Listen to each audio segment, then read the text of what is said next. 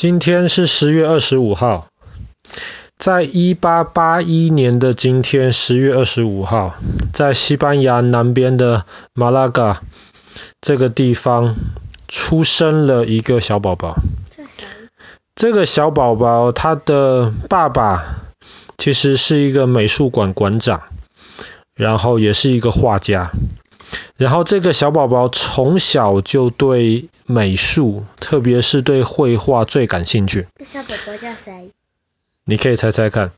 那你知道，通常小宝宝第一个会说的话，通常都是妈妈，有时候是爸爸。但是这个小宝宝，根据他妈妈的说法，这个小宝宝第一个会说的话，其实是铅笔，铅笔。非常非常特别的一个宝宝。然后当他开始长得比较大的时候，他的爸爸就发现这个儿子有绘画的天分。他从小就很喜欢画。毕卡索。哎，不错嘛，你猜到了。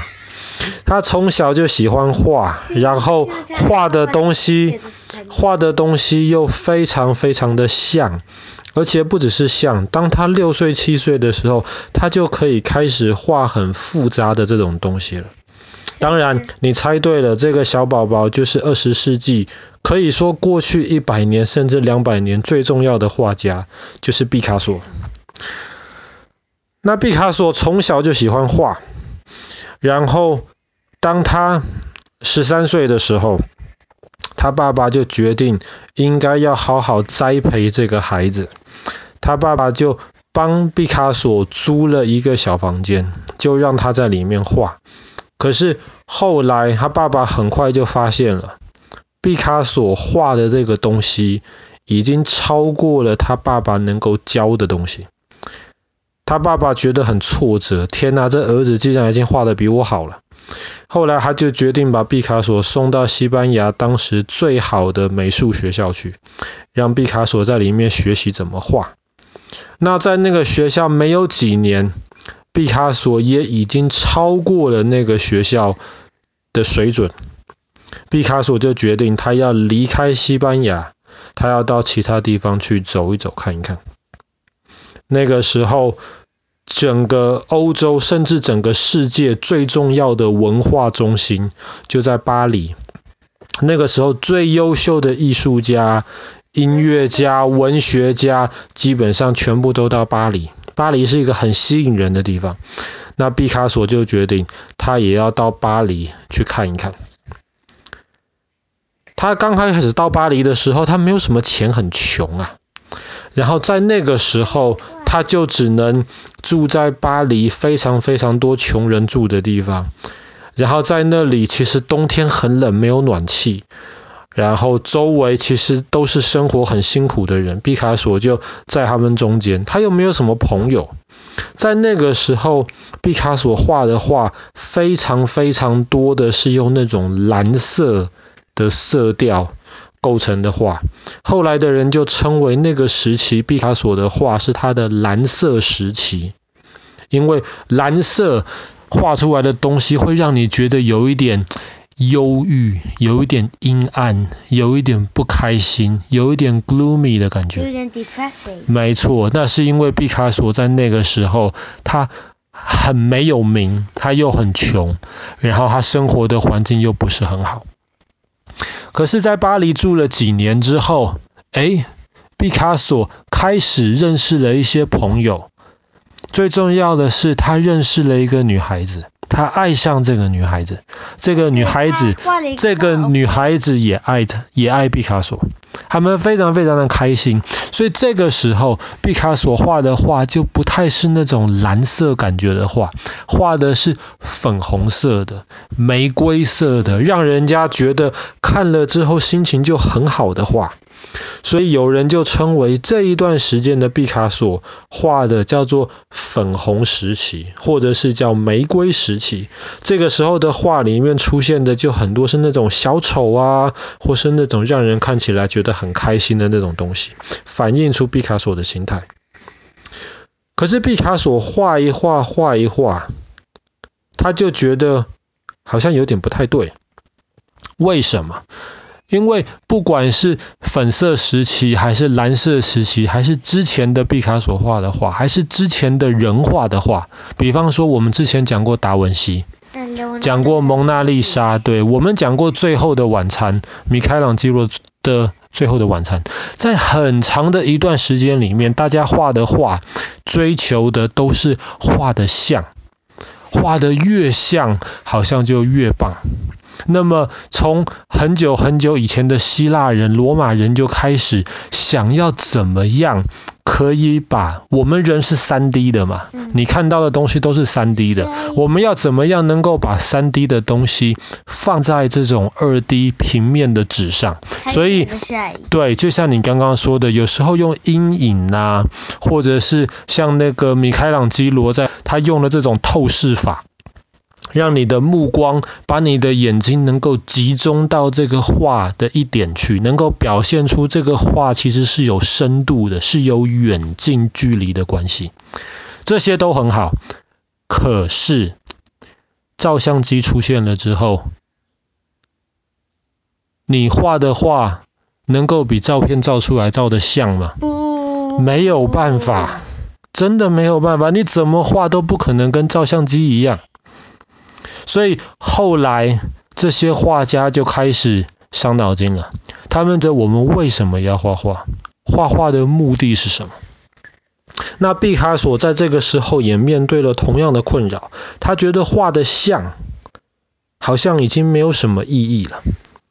这个时候的毕卡索，他在巴黎有机会能够接触到很多非洲的艺术。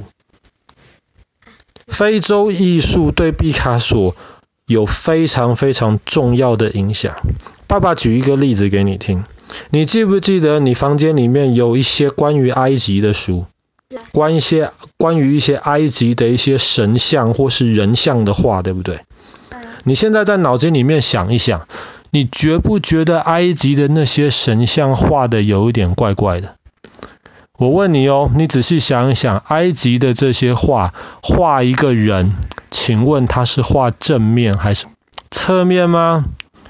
你看，是画那个 side 的。啊，你仔细看哦，你会发现埃及的这些神像，身体常常画的是侧面，头头是正面，甚至有时候整个上半身常常画的都是正面。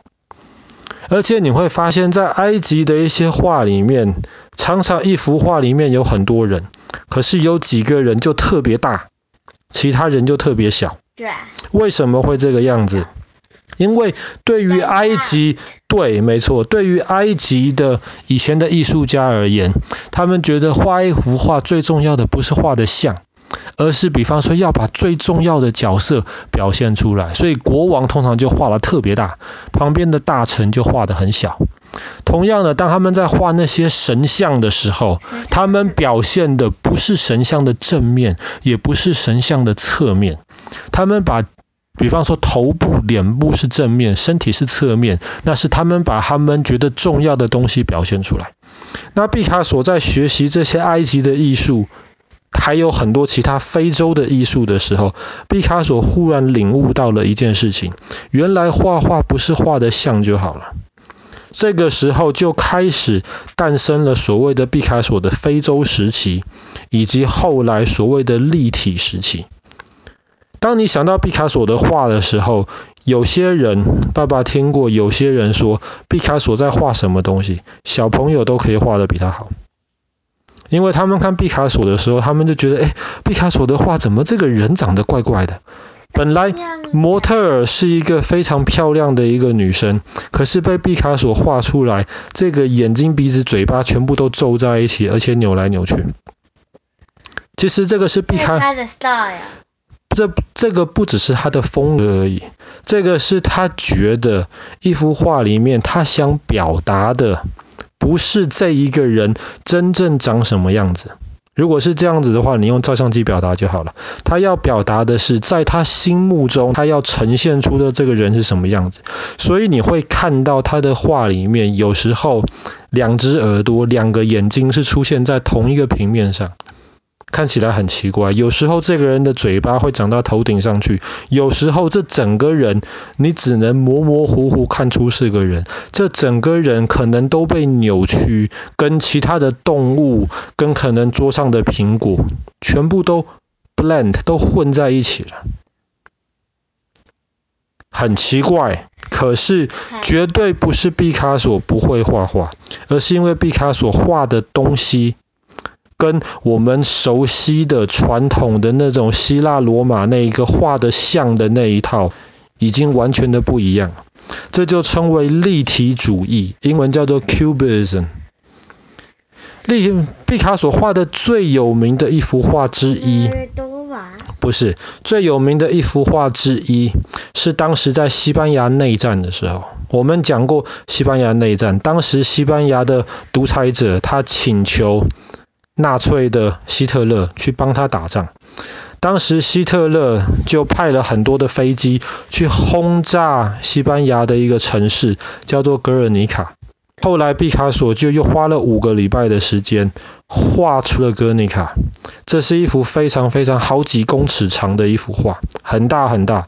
可是整幅画里面只有黑色跟白色，整幅画里面没有飞机，没有丢炸弹，什么都没有。可是毕卡索就画出来，比方说一个妈妈，这整个脸扭得乱七八糟。因为毕卡索要表达的是战争带来的是非常非常可怕的结果。里面有画一头牛，非常非常的凶猛。而且也是一样，这个牛看起来不像是一般的那个牛，这个牛在特别脸部的一些特征，毕卡索就把它放大，为的是让你看到这个牛非常非常的凶猛。所以当时格尔尼卡画完了之后，很多人吓了一大跳。后来纳粹德国进到巴黎了之后，有一个军官去找毕卡索，说：“格尔尼卡这幅画是不是你画的？”毕卡索回答：“是你们画的。”对于毕卡索而言，这一场灾难——格尔尼卡这场灾难，是德国人搞出来，是纳粹搞出来的，所以毕卡索是说是他们画的。那毕卡索其实是一个非常多产的一个画家，他大概有三万多幅他的作品，其实还留到现在。当然，全世界有史以来卖的最贵的画里面，其实有好几幅都是毕卡索的画。而且毕卡索这个人除了会画画之外，他很聪明。他当时在还不那么有钱、不那么有名的时候，他要怎么样让自己变得有名？他就雇了很多巴黎的大学生，付他们钱，要他们到巴黎各大的这些卖画的画廊里面去，然后问：哎。你们里面有没有毕卡索的画？没有啊，没有的话，我就去下一家店问了。那这些画廊的老板就很好奇，这毕卡索是谁？怎么这么多人想要买他的画？那毕卡索就越来越有名，买他的画的人就越来越多。那其实他很聪明。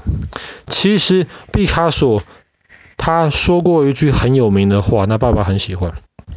他说：“模仿别人。”是一件非常重要的事情，每一个人都要学。为什么？因为你在模仿别人的时候，你才能学得快，你才可以进步。但他也说了，模仿自己就是一件很可悲的事情。想想看，如果你今天用乐高做了一个非常漂亮的作品，你觉得太棒了。你明天也模仿你今天做的，你后天也模仿你今天做的，一年之后你还在模仿你今天做的那个作品，请问你会不会进步？不会。不会。所以毕卡索说这是一件非常可悲的事情，他就鼓励我们要模仿别人，从模仿别人中间学习。但是模仿成功了之后，我们千万不可以模仿我们自己，我们自己还是一天一天要进步。好了，今天的故事就就就讲到这边。一八八一年出生。基本上可以说，泛古之后影响力最大、最有名的一个艺术家，Pablo Picasso。